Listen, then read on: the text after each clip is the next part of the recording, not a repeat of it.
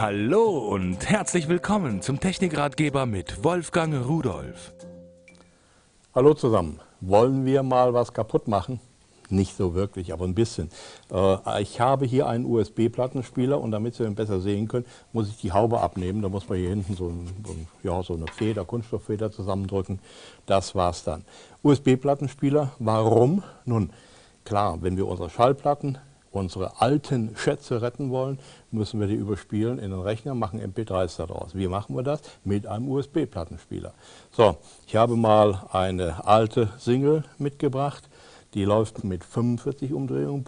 Dazu brauchen wir hier diesen Puck, der ist dabei, jetzt fällt er mir auch noch aus der Hand. Der wird mitgeliefert, damit man die richtig zentrieren kann, denn sonst eiert die und das hört sich ganz, ganz schlimm an. So, und das war's schon. Geschwindigkeit einstellen, klar.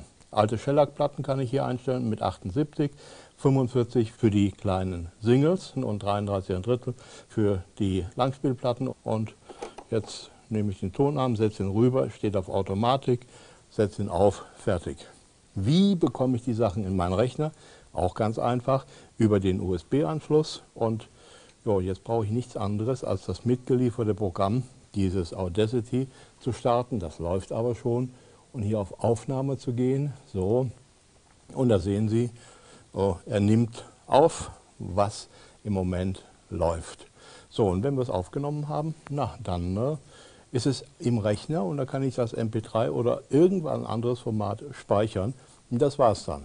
Stoppen wir mal die Aufnahme wieder.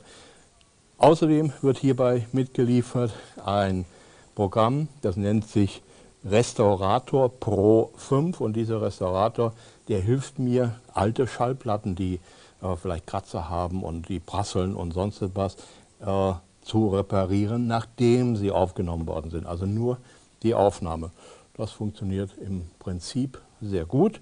Äh, es gibt voreingestellte Filter und sowas, die kann man einfach mit Schiebern äh, einstellen, wie man es braucht und das war's. Also, damit können Sie Ihre alten Schallplatten nicht nur hören, sondern auch für die Zukunft digital umwandeln und im Rechner auf USB dann später oder in Ihrem iPhone oder was auch immer wieder anhören. Bis dann und tschüss.